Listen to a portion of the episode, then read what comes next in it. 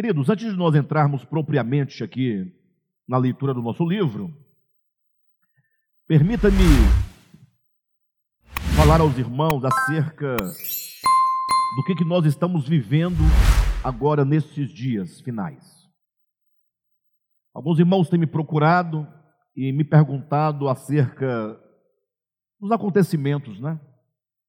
Eu me recordo de um, uma palavra de Jesus, salvo engano, em Mateus capítulo 16, quando Jesus pergunta aos saduceus, aos fariseus, né? Aos líderes da religião judaica, Jesus os repreende, na verdade, dizendo que eles sabiam reconhecer né, os sinais do tempo, sabia prever quando ia chover, quando faria calor, mas eles não sabiam discernir os tempos, né, os tempos referentes aos acontecimentos que estão profetizados. E eu acho um pouco estranho a nossa própria experiência, porque, puxa, nós, quando eu falo nós, eu falo igreja, nós pregamos a vida inteira a vinda de Jesus. O Senhor vai voltar.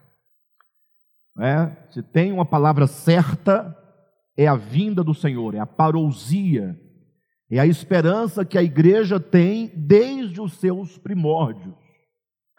Eu sei que existe uma confusão muito grande em torno de como essa vinda se dará.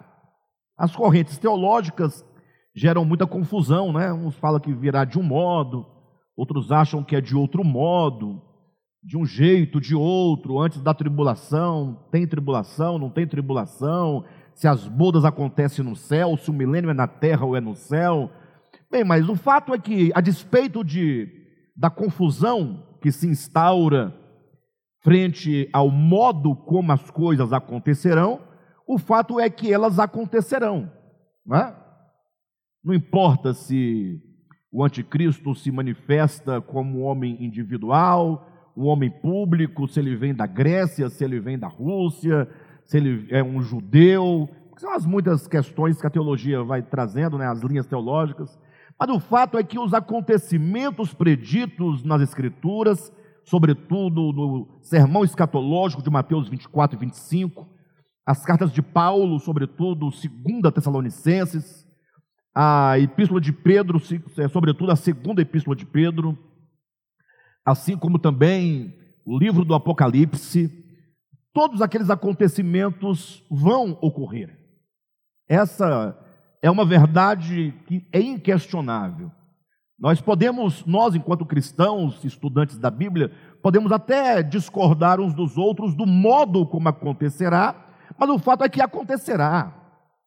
Agora, o estranhamento a que eu me refiro é porque passamos nós, a igreja, ou a igreja, desde o primeiro século da era cristã até hoje, pregando a vinda do Senhor, e quando ela começa a se aproximar e os eventos começam a encontrar lugar na história, nós começamos a estranhar, né?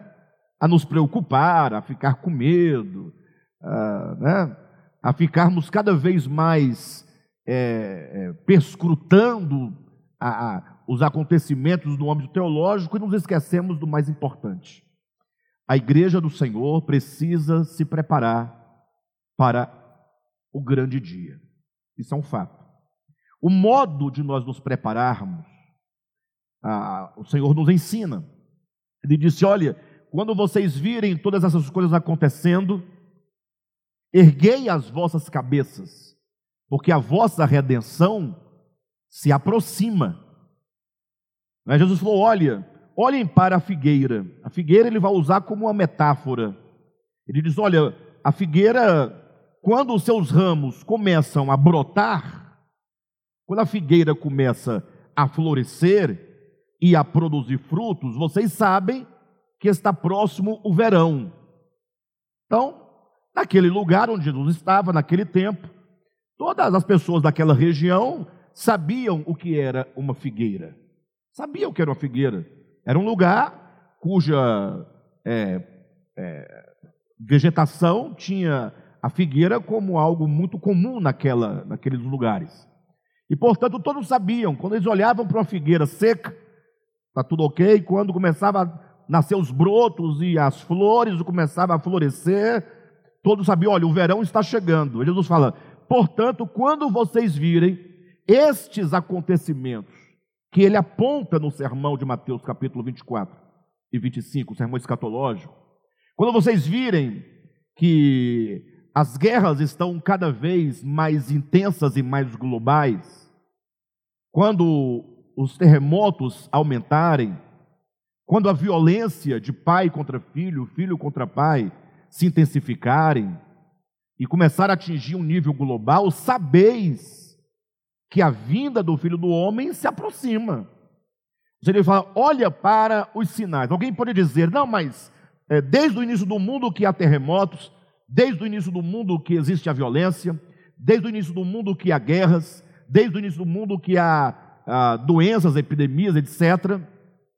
É, mas o fato é que nós temos que olhar para um detalhe muito interessante no Apocalipse.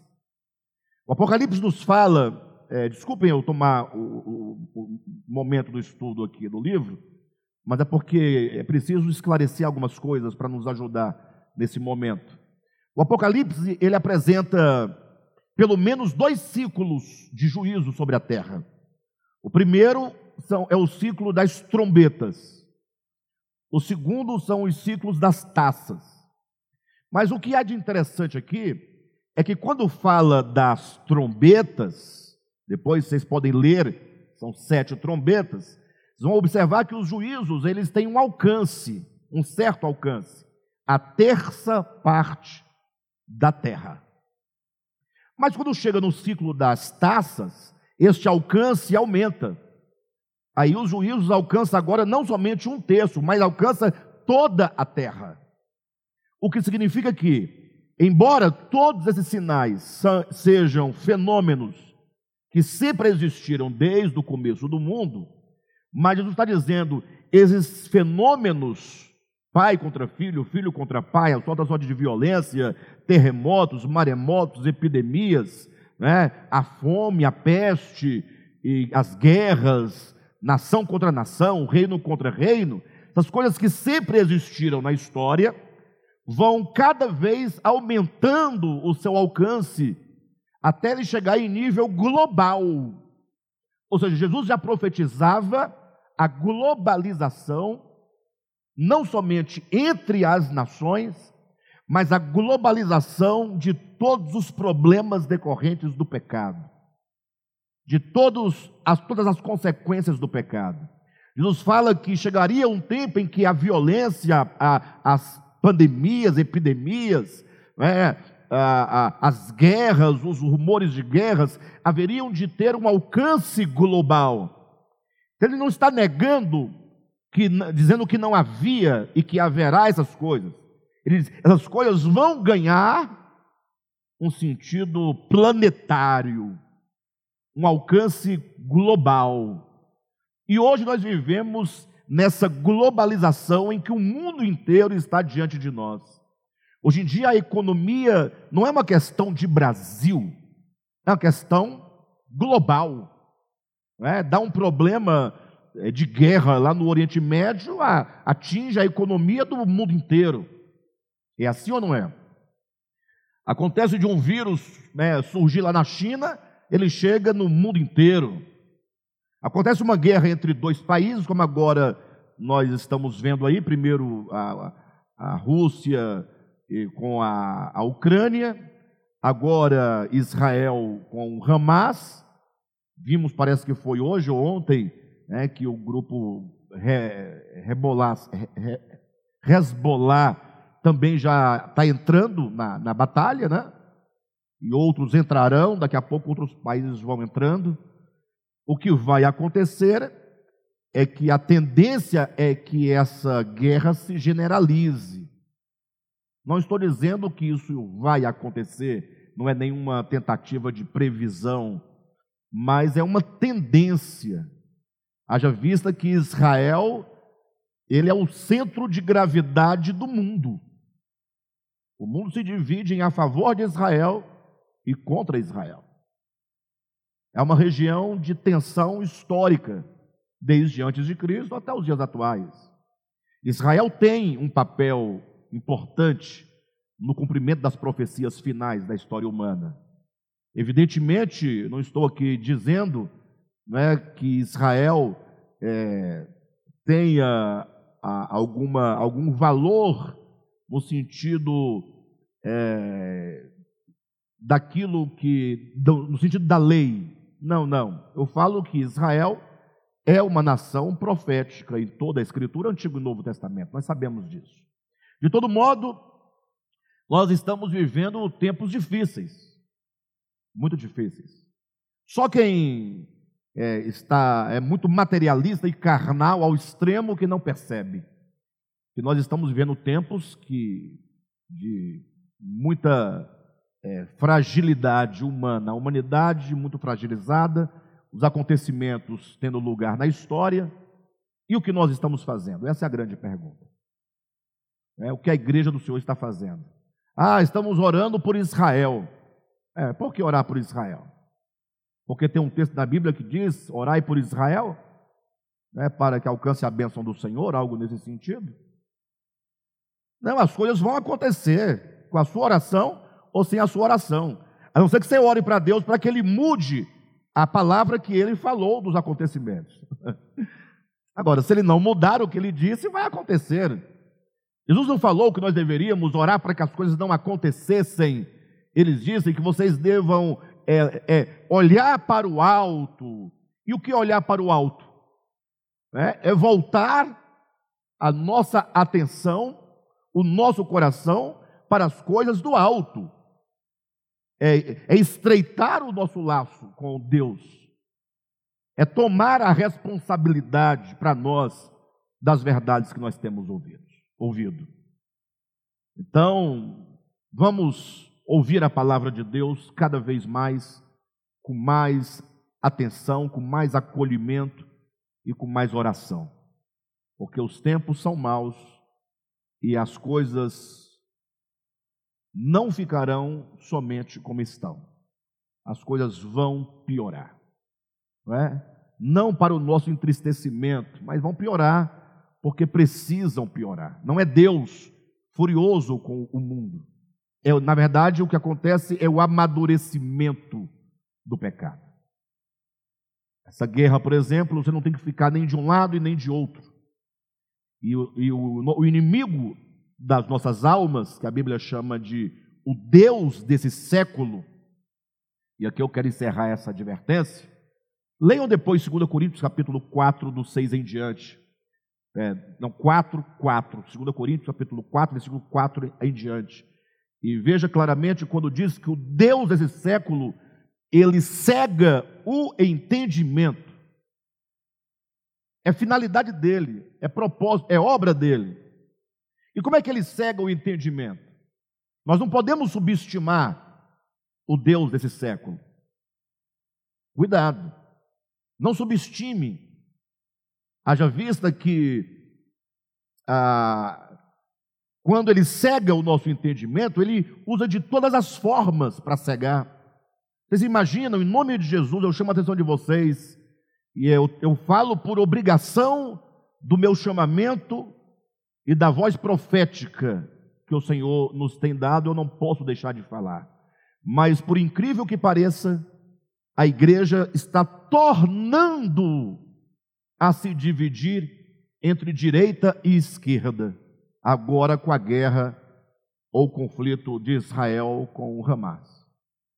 Por incrível que pareça, os irmãos estão já defendendo Israel do ponto de vista ideológico de direita e outros indo defender o Hamas do ponto de vista ideológico da esquerda. Haja vista que, inclusive, tem até pastores que já se pronunciaram a respeito dessa guerra dizendo que para cada míssil que o Hamas lançar sobre Israel, Israel tem que lançar mil mísseis para cada um que Israel lançar. Queridos, como que o Deus desse século cega o entendimento? Porque se você, nesses momentos finais, diante dos acontecimentos que se cumprem, tomar partido ideológico, Não foi isso que Jesus falou? Ele disse: erguei as vossas cabeças, olhai para o alto. O Apocalipse diz: diante de tudo o que está previsto no Apocalipse, quando conclui a apresentação desses acontecimentos finais, é dito: quem é santo, santifique-se mais. Quem é impuro, que se torne mais impuro. Ou seja, não permita que o inimigo te engane. Quando eu falo te engane, é porque o DEVAP, enquanto ministério, não será enganado. Agora, você, individualmente, pode ser enganado, mesmo estando aqui dentro. Então, no que depender do ministério, estaremos claros e vamos dizer: nós, diante dos eventos, nos posicionamos em Cristo. Somente. Somente. Nossa esperança está nele. Nossa fé está nele. Ele é o nosso fundamento. Ele é o nosso alicerce. Ele é o centro da nossa existência. Ele é o centro das revelações da Escritura. Ele é o centro da criação de Deus. Ele é o centro da história. E nós não vamos sair dessa posição de Cristo para assumir posições político-religiosas que, na verdade, são o espírito de Babilônia material e Babilônia espiritual que está lá em Apocalipse capítulo 17, capítulo 18. Política e religião, religião humana, sempre andaram juntas. E esse espírito da religião e da política está lá. A grande Babilônia do capítulo 17 é a Babilônia material. E a Babilônia do capítulo 18 é a Babilônia religiosa.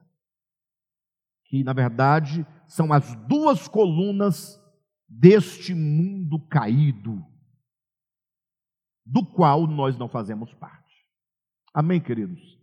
Então fica aí essas palavras, tá bom?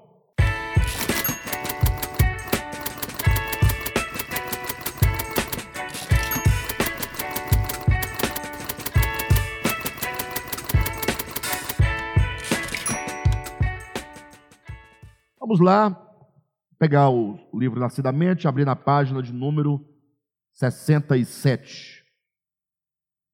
Semana passada nós vimos sobre a serpente, né?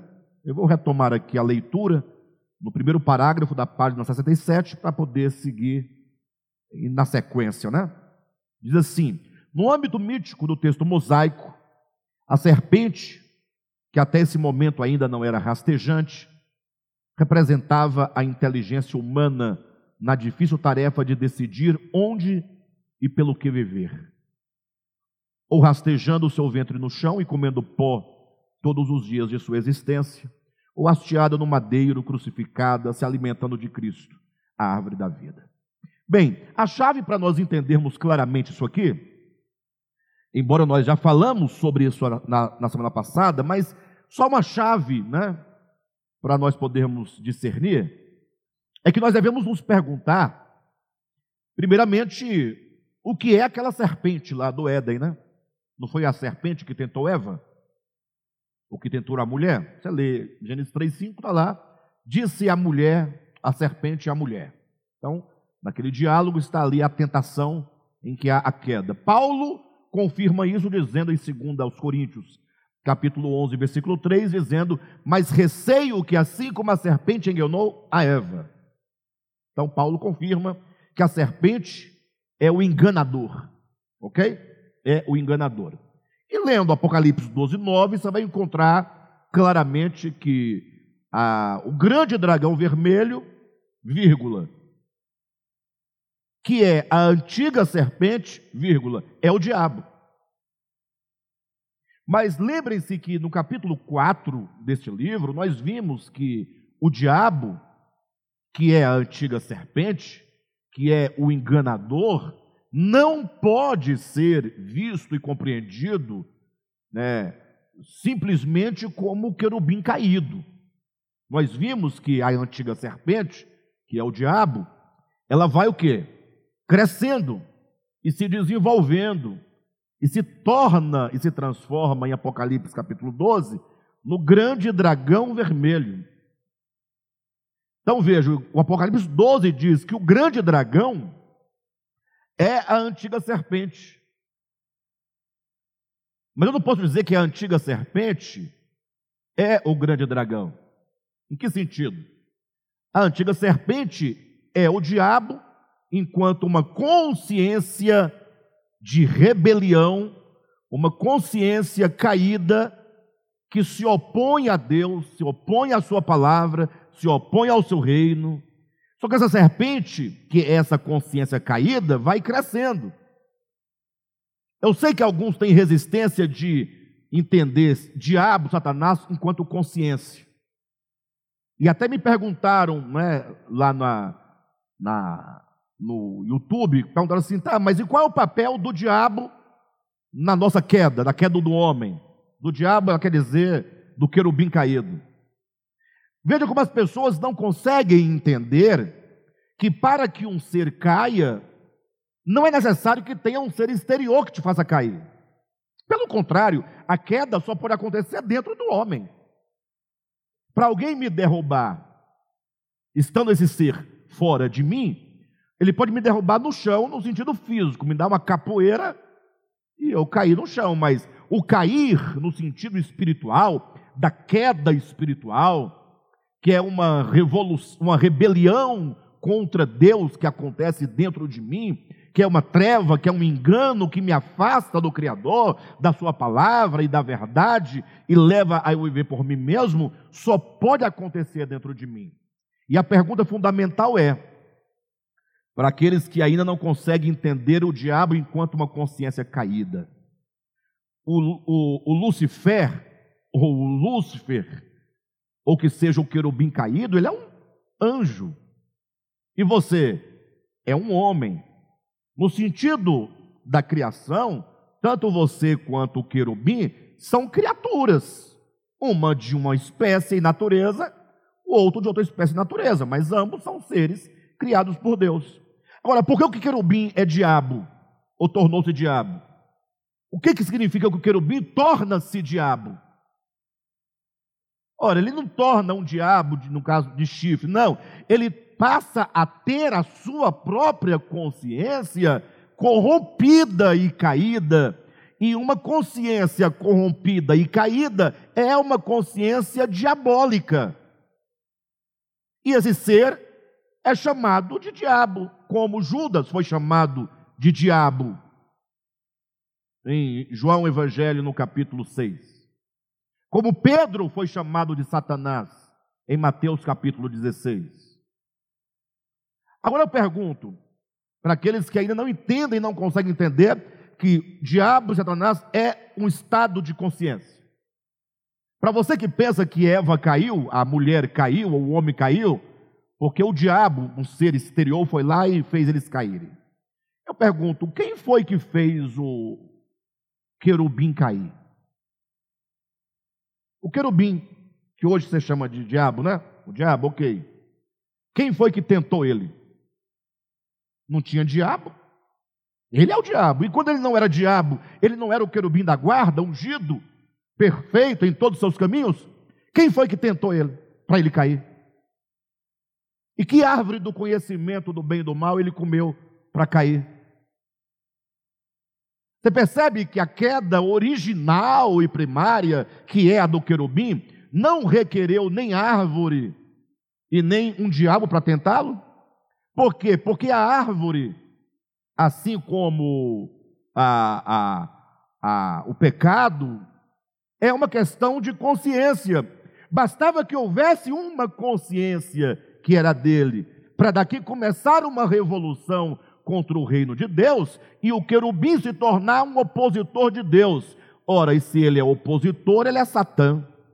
E se ele age dividindo o reino de Deus, ele é diabo. E agora ele começa a pregar a sua palavra. O diabo, o Satanás, o querubim, consciência caída, tem uma mensagem. Ele começa a pregar para outros anjos que vão crendo na Sua palavra e vão sendo batizados no seu corpo. E vão se tornando um em consciência com Ele. E essa consciência que no início era una apenas do querubim, vai crescendo ao se unir com outras consciências. E na medida que ela vai crescendo, e os homens agora se agregam a essa consciência, essa consciência não somente ela cresce, se desenvolve, mas vai amadurecendo até chegar no grande dragão vermelho. Quem está entendendo? Bem, mas para nós entendermos claramente isso, aí nós vamos perguntar o que é a serpente, nós sabemos que é o enganador, que é essa consciência caída, né, que enganou a Eva e que tornou-se, transformou no grande dragão vermelho. Mas sim, mas então o que é a serpente? Antes de ser a antiga serpente. Aí você vai observar que a Bíblia, curiosamente, vai apresentar Jesus como a serpente de bronze. João capítulo 3, versículos 14 e 15 e 16. Jesus é a serpente de bronze. Estranho, né? Pouco estranho. Porque se falarem que Jesus é o Cordeiro de Deus, todos entenderão. Se falar que Jesus é a serpente de bronze, gera um mal-estar, não gera? Serpente de bronze. É, serpente de bronze. Inclusive, foi o próprio Jesus quem tomou para si essa simbologia. É Jesus que fala para Nicodemos. Nicodemos, assim como Moisés lá no deserto, levantou a serpente de bronze, de modo que aqueles que eram picados pela serpente no deserto, ao contemplar a serpente de bronze, eram curados, semelhantemente o filho do homem será levantado na cruz. Essa relação, a serpente que Moisés levantou e o Cristo sendo levantado, é uma relação de significante significado. Ou seja, o Cristo erguido na cruz é, em símbolo, em simbologia, representado no Antigo Testamento como a serpente de bronze suspensa na cruz. De modo que aquele que era picado pela serpente, as serpentes abrasadoras que estavam rastejando no chão, quem era picado morria. Mas qual era a cura? Olhe para a serpente de bronze. De modo que agora nós temos duas serpentes. Uma serpente que rasteja, outra serpente hasteada, suspensa. Uma que se eleva, a outra que é terrena, animal. Abra sua Bíblia comigo, por favor, em Tiago capítulo 4. Melhor, capítulo 3 de Tiago, versículo 13. Presta atenção nesse texto para vocês terem aqui a chave do discernimento. Vou começar a ler do versículo 13 do capítulo é, do versículo 13 do capítulo 3 de Tiago. E Tiago começa dizendo assim: olha, quem entre vós é sábio e inteligente? Aí você para a leitora para refletir. Por que, que os cristãos não entendem a Bíblia? Ou melhor, por que, que as pessoas não entendem o que leem? Porque elas leem um texto como se estivesse numa competição de quem come hambúrguer mais rápido. Pega um grande hambúrguer, faz uma competição quem come ele mais rápido. Aí você sai igual um louco você tem que terminar logo para ganhar um prêmio. Quando você vai se alimentar, tem que se assentar a uma mesa. Tem que ter tempo para se alimentar. É o momento de maior tranquilidade que você tem que ter e começar a comer devagar os alimentos. Não somente por uma obrigação de se alimentar, mas por um prazer. Lembram lá que Deus fez toda sorte de árvores frutíferas para alimento do homem, boas para alimento e agradável à vista? Sabor. Então você está diante de um texto bíblico. E aí Tiago está dizendo para vocês assim: quem entre vós é sábio e inteligente? Uma pergunta. Você pode responder para você mesmo? Pode responder e depois continuar a ler. Eu acho que eu sou sábio, inteligente. Eu acho que sim. E vocês? É, são inteligentes. Ah, por que não?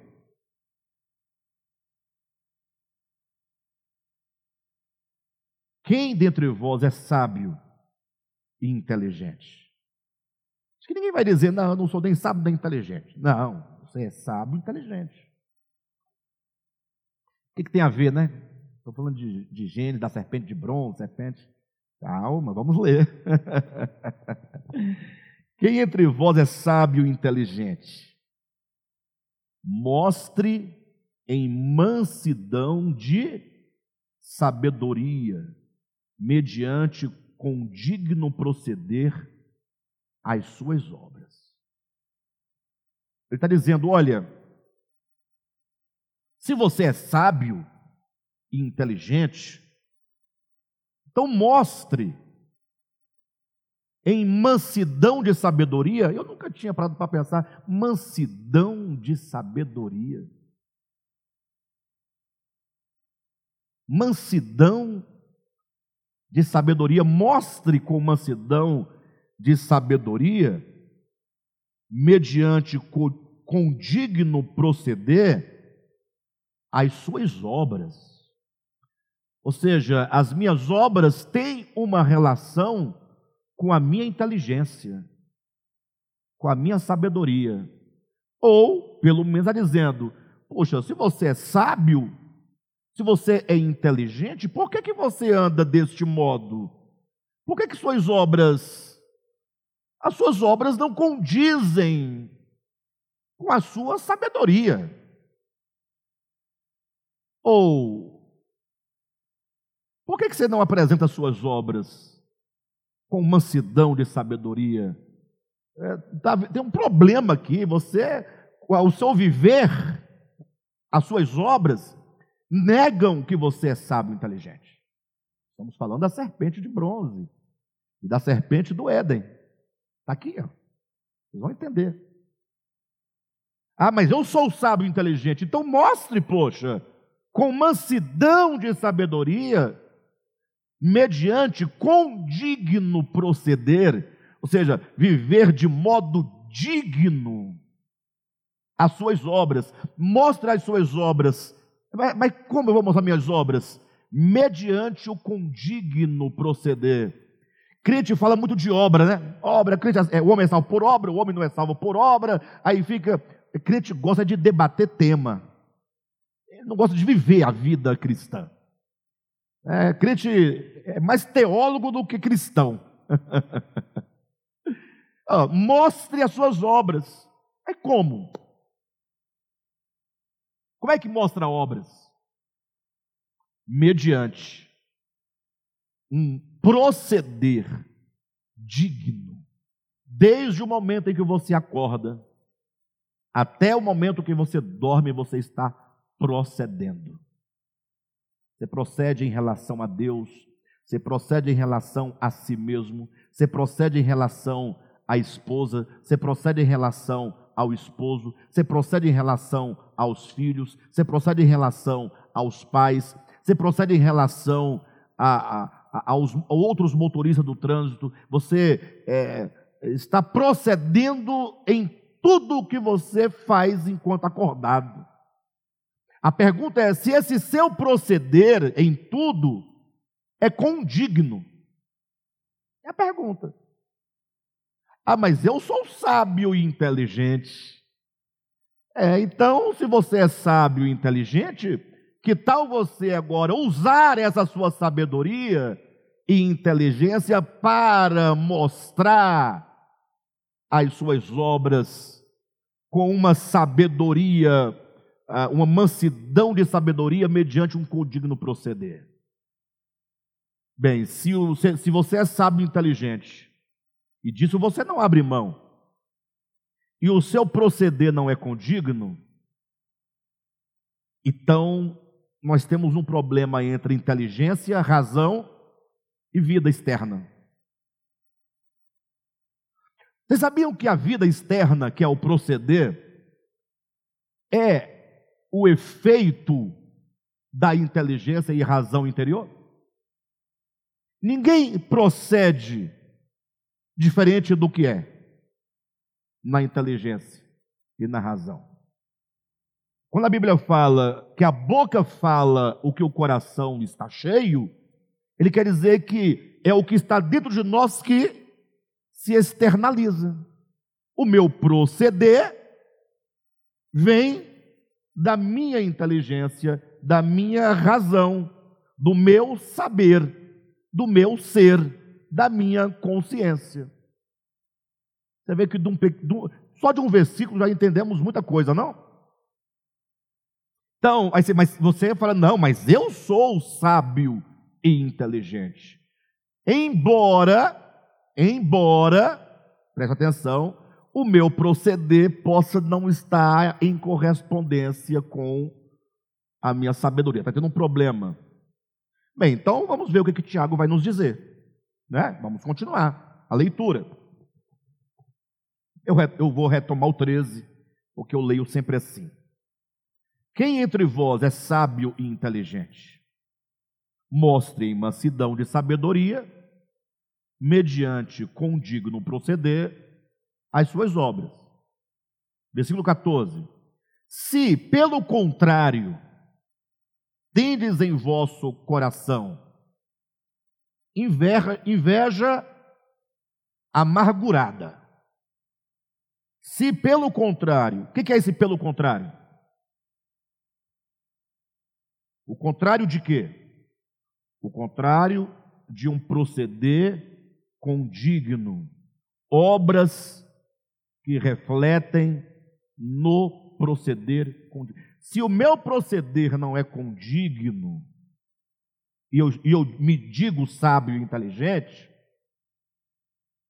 o que, que acontece? Eu me digo sábio e inteligente, mas ao invés de eu proceder com dignidade, se pelo contrário, ao invés de proceder com dignidade, temos em nosso coração inveja amargurada, e toda inveja é amargurada, e sentimento faccioso, sentimento faccioso. Você sabe o que é faccioso? Vem de facção. E o que é facção? Irmãos, me perdoem, me perdoem ah, na minha insistência. Né? Uma pessoa brincando comigo me chamou de isentão uma vez. É porque eu falo, não, gente, não vamos tomar partido. Sai da direita. Em nome de Jesus. Sai da esquerda. Por quê? Por quê? Porque a palavra partido já está dizendo, é parte, é divisão, é facção. Agora, a minha existência se dá no fato do Evangelho. O que é o Evangelho? Dê um nome para o Evangelho que você possa tirar da Bíblia.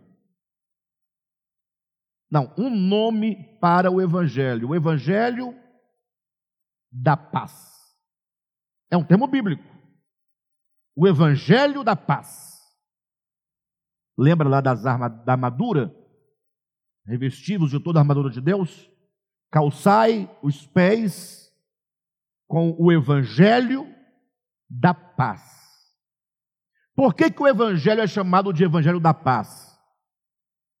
Ora, porque o Evangelho, que é Cristo, vem para trazer os que estavam longe e trazer os que estavam perto, judeus e gentios, e retirar do meio deles a inimizade. Eu estou falando de Efésios 2.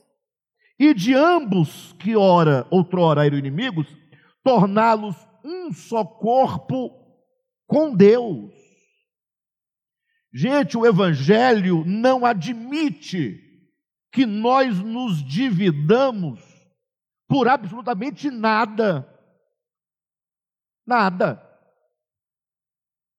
A divisão é diabólica, diabolos, dividir. Entendam isso. Agora veja que é dito que não somente os dois povos que estavam divididos pela inimizade tornaram-se um só povo, mas ele tornaram-se um só com Deus.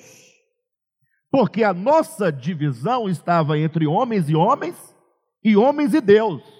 Porque primeiro o homem se divide de Deus, se separa de Deus, e porque está separado de Deus, ele não pode deixar de também se separar do seu semelhante. Então o Evangelho traz o homem, reúne ele com o outro homem e reúne eles com Deus, e forma Deus, os homens e os demais homens, um só corpo.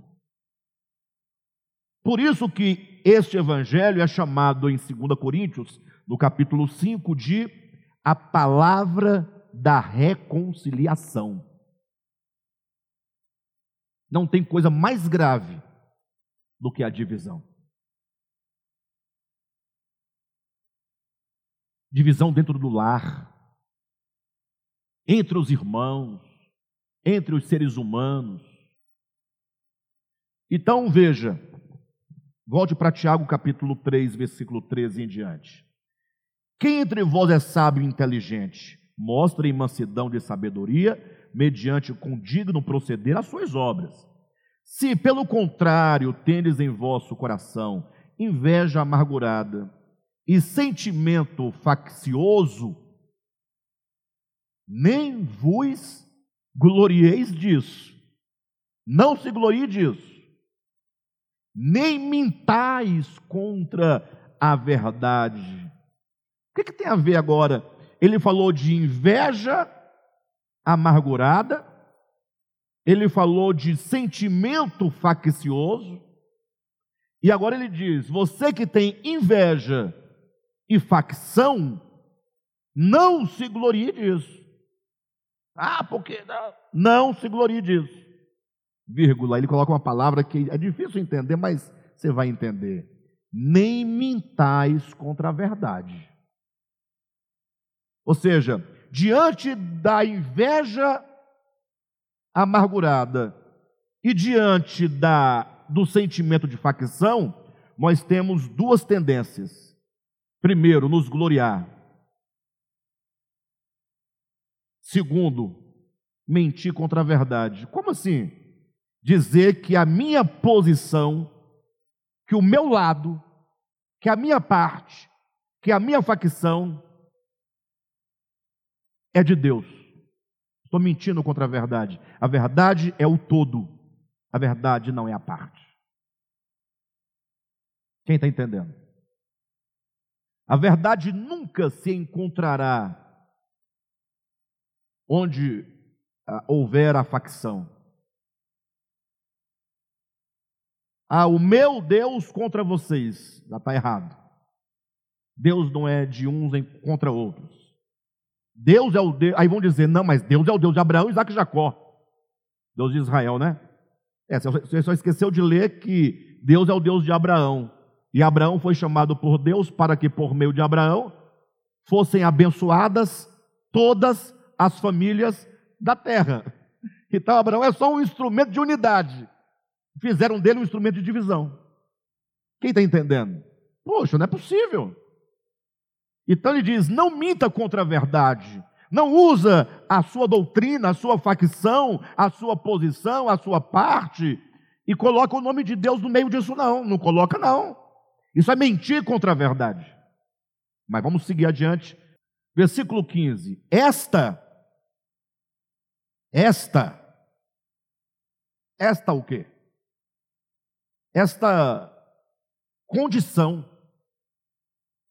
do versículo 14. Sim ou não? Viver em é, ter no coração inveja amargurada, sentimento faccioso, se gloriando disso e mentindo contra a verdade, esta não é a sabedoria que desce lá do alto. Ele começou dizendo: Quem dentre vós é sábio e inteligente? Ora, se você é sábio e inteligente, por que, que nós não conseguimos ver no seu proceder essa sabedoria e inteligência?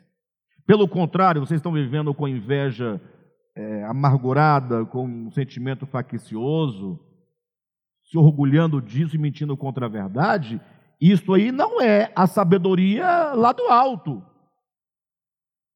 Então existe uma sabedoria do alto? Existe uma inteligência do alto? Continua o texto.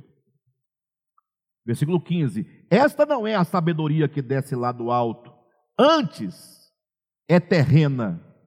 Quem é terrena? Esta não é a sabedoria que desce lá do alto. Antes, esta sabedoria que você tem e essa inteligência que você tem é terrena. Então existe uma inteligência do alto, existe uma inteligência terrena. há uma inteligência que rasteja, e há uma inteligência do alto, hasteada. Quem está entendendo? Está escrito, eu só estou lendo, nada mais do que isso, só estou lendo. Esta não é a sabedoria que desce do, lá, é, lá do alto. Antes, esta aí, cheia de inveja e sentimento faccioso, é sabedoria terrena. Esta é a sabedoria o quê? Animal. Essa sabedoria é o quê? demoníaca. Puxa vida, queridos. Existe uma inteligência do alto, uma inteligência de baixo. Uma inteligência hasteada, uma inteligência rastejante. Uma inteligência divina, uma inteligência animal. Uma inteligência, ah, como diz, é, divina e uma inteligência demoníaca. Versículo 16: Pois onde há inveja e sentimento faccioso, aí há confusão e toda espécie de coisas ruins. Então, ele colocou inveja. A inveja não tolera o outro. A inveja quer tomar do outro para si. A inveja não admite o louvor do outro. A inveja quer que o louvor do outro venha para si e o outro fique sem louvor. Só que o outro, quando olha para você, também inveja o seu louvor e não quer que você seja louvado, ele quer o louvor para si. Então, no mundo em que existe a inveja, o que, que é inveja? Ah, não sou invejoso. Não, calma. A inveja aqui não é você falar assim, eu tenho inveja do carro daquele camarada. Não. É que está falando das lutas. Depois você lê o livro, livro de Tiago como um todo. E ele fala das guerras, capítulo 4. Olha o capítulo 4, como é que começa. No versículo 1, olha, capítulo 4. De onde procedem guerras e contendas que há entre vós? Então, essa inveja, esse querer para mim e não para o outro, é o ego, é o egoísmo. E é isso que vai gerar as guerras entre nós, os conflitos entre nós. Então o pecado instaura o ego, e esse ego é a inveja. A inveja é o querer possuir tudo de bom, toda glória, toda honra, todo louvor, todo dinheiro e nada para o outro. E como o outro também tem a mesma inveja, o mesmo ego, que é uma inteligência terrena, que é uma inteligência animal, que é uma inteligência demoníaca, ele vai querer de você também. Como você não, como você quer o que ele quer e ele quer o que você tem, você quer o que ele quer e ele quer o que você quer, quem vai, vai ter? Como é que nós vamos resolver essa parada? Na guerra. O que, que é uma guerra? Eu quero o que você quer, você quer o que eu quero. Existe um objeto de disputa. Ou ele é seu, ou ele é meu. Como é que você resolve o problema da guerra? Você pega o objeto e fala assim, então é seu, toma. Mas se eu entregar o objeto, eu tenho que negar a mim mesmo. que é o Evangelho. Mas como eu não quero negar a mim mesmo, então eu vou lutar pelo objeto, pela coisa. E ele vai lutar pelo objeto, que é a coisa. Então vai haver as guerras e as contendas. E a inveja. E toda inveja vai gerar divisão, que é o sentimento faccioso. O que é isso? Segundo Tiago, é a inteligência terrena. Ele diz: não é a sabedoria do alto. A palavra inteligência está no versículo 13, tá? Achar que eu estou confundindo inteligência com sabedoria, não, está tudo aqui. Ele começa: quem entre vós é inteligente e sábio? Então, essa inteligência manifestada na, inveja, no ego, no espírito faccioso, é a inteligência terrena, animal e demoníaca. Versículo 16: Pois onde há inveja e sentimento faccioso, aí há confusão e toda espécie de coisas ruins. 17. A sabedoria, porém, lá do alto, é outra sabedoria, outra inteligência, outra razão, é primeiramente pura. Depois, pacífica, vírgula, indulgente, vírgula, tratável, vírgula, plena de misericórdia e bons frutos, vírgula, imparcial, vírgula, sem fingimento. 18. Ora, é em paz que se semeia o fruto da justiça para os que promovem a paz. Jesus é o príncipe da paz. E o príncipe da paz vem trazer o evangelho da paz, que é a palavra da reconciliação. Porque a reconciliação promove o quê? A paz. Por isso que Deus é chamado de o Deus de toda paz. Então, por que nós viemos para cá? Para mostrar que existem duas inteligências, duas sabedorias, a de cima, a de baixo, a celeste, a terrena, a divina, a animal né? a divina, a demoníaca. Por isso que também há duas serpentes: a serpente do Éden e a serpente de bronze. Ambas são inteligência. Só que a sabedoria, a inteligência, que é o conhecer o bem ou o mal da árvore, lá é terrena. É a serpente que rasteja, é a serpente que inveja, é a serpente que divide, é a serpente que não abre mão de si, é a serpente que causará toda sorte de problemas na humanidade. Ou seja, quando o homem atinge o nível da sua inteligência, está aí a serpente. O que ela fará? Ela pode ser rastejante ou crucificada. Como ela foi rastejante, ela decidiu viver por si mesma. Essa decisão significa: eu vou fazer do fruto da árvore do conhecimento do bem e do mal a minha subsistência.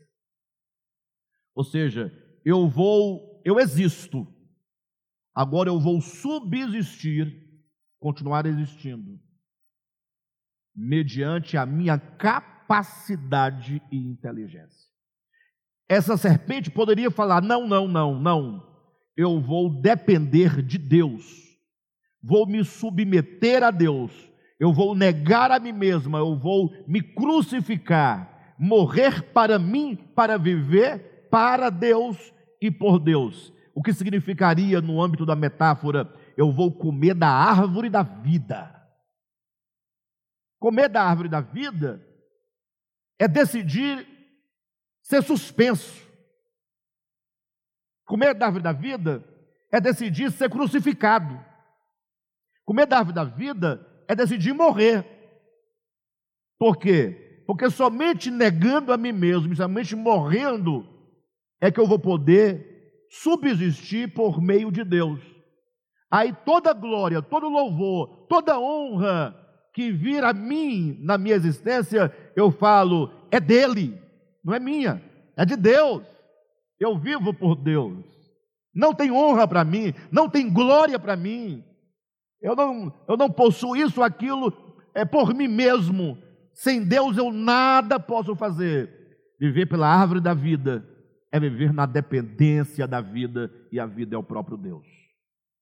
Agora, poxa, aí você pode perguntar para você mesmo: o que é mais inteligente?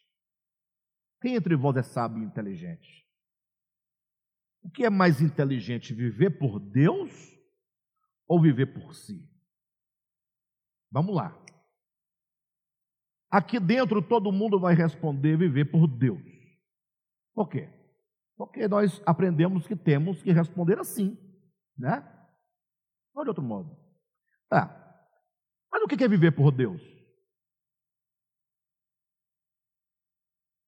Vou dar um exemplo prático. Prático, prático prático, prático. E eu, eu, vou, eu vou tirar o exemplo da página da Bíblia que está aberta aqui, ó. Não vou nem sair daqui. Está em Tiago, né? Versículo 13. 4, 13.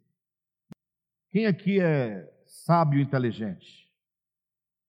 Já estou no capítulo 4, né? Mas eu voltei lá para o 3, peguei a frase, porque lá fala de sabedoria e inteligência do céu e da terra, uma do céu, outra terrena, uma divina, outra demoníaca, tal. Mas assim, como a Bíblia, esse texto não foi escrito em capítulo e versículo, então é uma coisa só. Eu tenho que pegar a ideia e ir tecendo a ideia. Capítulo 4, versículo 13. Atendei agora, atendei agora, vós que dizeis hoje ou amanhã, iremos para a cidade tal. E lá passaremos um ano e negociaremos e teremos lucros. Olhem para mim. Eu perguntei o que é viver por Deus. Perguntei o que é. Você é sábio inteligente, não é? Tá, você é sábio inteligente. Tem que saber se a sua sabedoria é do céu ou é da terra, é divina ou é demoníaca. É árvore do conhecimento ou é árvore da vida? É serpente hasteada ou é serpente rastejante? Aí Tiago nos traz para a prática. Tá, você que diz, olha, tal dia eu, eu vou para tal cidade e lá vou ficar um ano e vou ganhar tanto de dinheiro nas minhas, no meu trabalho, nas minhas negociações. Eu pergunto, algum problema nisso? Não, eu quero saber se tem algum problema. Ir para alguma cidade é problema? Negociar tem algum problema? Ficar lá um ano tem algum problema? É por esse motivo, por não ter nenhum problema, é que nós não precisamos de Deus. Não tem problema. Você já tem a resposta. Por que, que você precisa perguntar para Deus se você deve ir ou não? Você já tem a resposta. Não tem a resposta ou não? Qual é a resposta? Não tem problema nenhum, eu, eu vou para onde eu quero. Eu, eu, falo, eu, eu, eu tenho minha vida, eu sou um ser humano, eu sou livre, eu, eu vou para onde eu quiser. Oxe, está louco? Está maluco? Tá. Qual é o problema de passar lá um ano? Nenhum problema, né? Tem problema ficar um ano? Por esse motivo, por não ter problema, você não precisa de Deus. Senhor, eu fico um ano ou eu fico três meses? Eu fico dois anos, dez anos ou fico um mês? Senhor, eu vou ou eu não vou? Você não precisa de Deus para isso. Para que você quer Deus? Você não é sábio e inteligente? Você não dirige sua vida? Ah, Alexandre, mas aí tá ruim, porque, poxa, eu não posso nem mudar de cidade se eu quiser. Não, você pode fazer o que você quiser fazer. Só que nós estamos falando de árvore da vida e árvore do conhecimento, no sentido de dependência e independência. Uma criança de cinco anos, de sete anos, é dependente dos pais? Para ela poder sair e ir para a casa de um colega, ela pergunta aos pais ou ela vai só, é, por conta própria, escondida? Ela pergunta.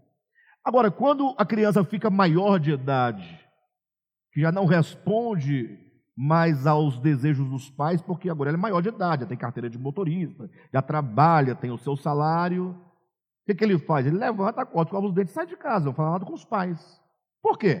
Que não fala mais nada. E por que não precisa falar mais nada? Ora, porque os pais agora não afetam mais as suas decisões. Sim ou não? Então, volta para o texto de Tiago que eu estou encerrando. Atendei agora, vós que dizeis: hoje ou amanhã iremos para tal cidade, e lá passaremos um ano, e negociaremos e teremos lucros. 14. Vós não sabeis o que sucederá amanhã. O que é a vossa vida? Sois apenas como neblina, que aparece por instante e logo se dissipa. Ou seja, você tem a consciência de que você não tem o controle do amanhã? Você tem essa consciência? Você não tem essa consciência. Porque você diz: amanhã eu vou para tal lugar. Amanhã em tal lugar eu farei isso e vou ganhar isso. Quando você diz amanhã eu vou para tal lugar e vou fazer isso, aquilo, outro, está dizendo a minha vida não é uma neblina, amanhã eu estarei lá.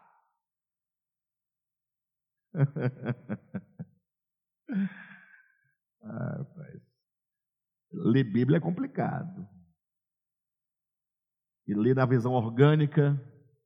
Isso é Deus falando conosco. É o Evangelho.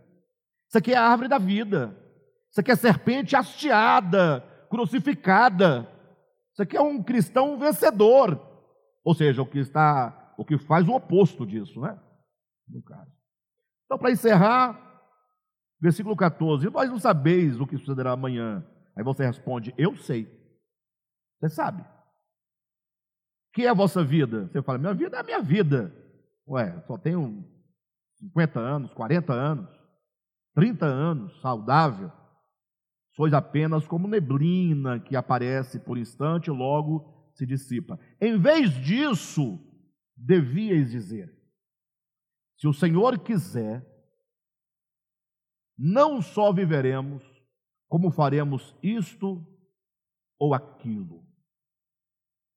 Bem, você só vai dizer, se o Senhor quiser, eu farei isso ou aquilo, somente se você entender que a sua vida é como uma neblina e que você depende de Deus para qualquer coisa. No 16: Agora, entretanto, vos jactais das vossas arrogantes pretensões. Toda jactância semelhante a essa é maligna. Ah, poxa, aqui não está falando de adultério, aqui não está falando de maconha, não está falando de cigarro, não está falando de forró, não está falando de tatuagem, não está falando de bebida, só coisas que as pessoas se preocupam. Eu não estou dizendo que vocês devem fazer essas coisas, não. Aqui está dizendo que o problema do pecado é essa inteligência arrogante e soberba e jactanciosa que diz: Eu tenho o controle da minha vida.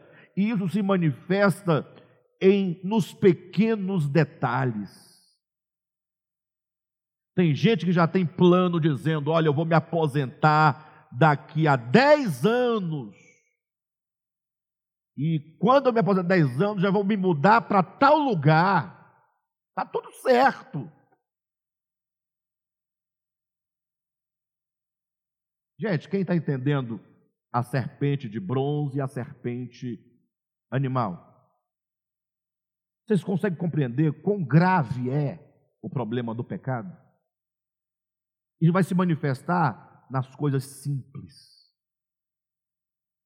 Você fala, Senhor, eu estou saindo de casa agora, eu peço a tua graça para eu retornar em paz.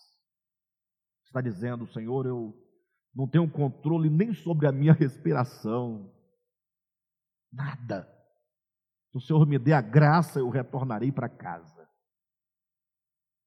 Dependência. Alexandre, mas eu queria, fazer, eu queria fazer uma viagem, passar um ano, ganhar dinheiro. Eu posso ou não posso? Essa pergunta você não deve fazer para mim. Porque não sou eu que decido a sua vida.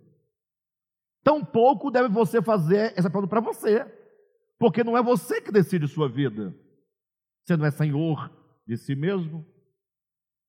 Perguntar para quem? Pergunte para aquele a quem ou de quem você depende, se é que depende. Senhor, eu tenho vontade disso, de realizar isso. O que, que eu faço, Senhor? A primeira coisa que ele vai te perguntar, Deus vai te perguntar. Primeira coisa. Porque depois que você ora a Deus e coloca diante dele o seu pedido, Deus começa a trabalhar uma série de circunstâncias, vem nos seus pensamentos, ele vai trabalhando na sua mente, nos sonhos. Vem um irmão do nada e fala uma coisa com você, e as coisas vão acontecendo, você, sensível a Deus, você vai observando Deus falando com você em todas as circunstâncias. E a pergunta ele fala assim: você quer ir para tal lugar, passar tanto tempo, negociar para ganhar tanto dinheiro, para quê? Ele vai perguntar para você. Por que ele vai perguntar isso? Porque você tem que sondar seu coração, e saber, puxa, o que me leva a viajar, o que me leva a conquistar, o que me leva a ganhar isso, o que me leva a buscar, o que me leva. Qual é a motivação, o que, é que eu estou buscando, para onde isso vai me levar, quais as minhas motivações. Isso contribui com a, o Evangelho, contribui com o reino, contribui. Isso é para que que isso? Né? Qual a finalidade? Tem até uma, uma, uma, uma brincadeira que o pessoal faz, dizendo assim que o rico trabalha a vida inteira morrendo, se desgraçando, porque ele quer chegar no final dos dias da vida dele, comprar uma chácara que tem um rio para poder pescar. E o pobre é aquele que passou a vida todinha na beira do rio pescando e comendo peixe. Ele não precisa esperar para Aí quando o rico chega lá, quem fala, ah, alcancei o que eu queria, ele morre, porque está velho já, cansado. O pobre não, ele está tranquilo. Então, Deus vai querer saber de você por quê. Vocês acham que eu não tenho aspirações? Na opinião de vocês. É, por que eu estou aqui com vocês? Me fala. Vocês acham que é, é o meu sonho estar aqui com meia dúzia de pessoas? Não, assim, não há desrespeito, mas é, você tem que parar e pensar, puxa, existe um mundo a ser conquistado, coisas grandes que estão ao alcance da minha mão. Quem está entendendo? Ah, já falei, já pensei muitas vezes. Ah, não, vou por, vou por aquele lugar, para aquele caminho lá. Esse caminho aqui não, não vai, Aí Deus fala: por que, que você quer ir para lá? Ah, porque lá. lá é muito melhor, né? O outro caminho é muito melhor. Mais dinheiro, muito mais dinheiro. Né? Uma vida muito menos restrita, mais pródiga. Né? sem ter que lutar, todo dia lutando e toda semana lutando, todo mês lutando, a luta não acaba nunca, é luta atrás de batalha. Aí você fala, aí Deus fala, é para isso que você quer? Ir por aquele caminho? Quem é você?